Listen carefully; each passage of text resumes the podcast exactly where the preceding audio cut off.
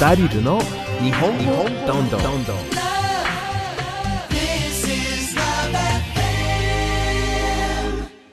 今日からスタートしたダリルの日本語どんどんこの番組は外国人に日本語を教えるボランティアに興味がある日本人の皆さんに日本語を教える方法やコツその活動を紹介していきます。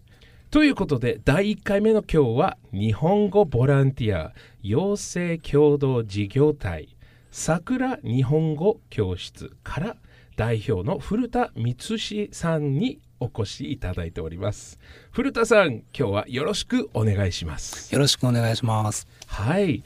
日本語ボランティアの養成講座っていうのがあるんですけどこれは一体どういうことなんでしょうか、えー日本語ボランティアは基本的には日本語で日本語を外国の方に教えますので、えーそういう教え方のための知識や授業の進め方そういうものを学んでいただく講座です。なるほど。外国人が日本語を学ぶ教室ではなく日本人のための教室なんですね。そうですそうです。そういうことね。はい、外国人に日本語で日本語を教えるっていう講座っていうことなんですね。そうです。ああそっかそっか。はい。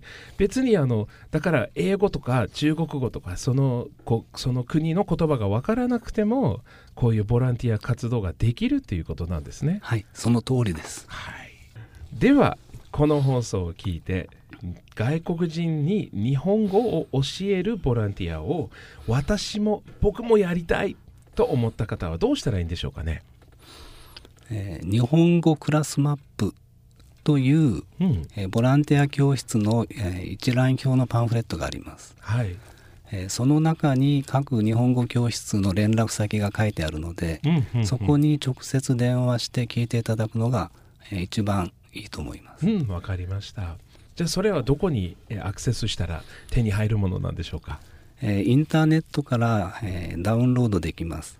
えーはい福岡市日本語クラスマップはい、と検索すれば、はい、えー一番上に出てきますので、はい、えーそのホームページで、えー見ることができます。はい、そのホームページは福岡国際交流協会というところのホームページでその中に外国人の方へというタブがありますので、うんそこをクリックすれば出てきます。OK。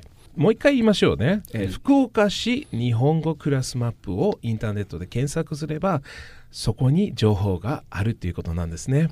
えーはい、今日は日本語ボランティア養成共同事業体桜日本語教室から代表の古田光さんにお越しいただきました。ありがとうございました。どうも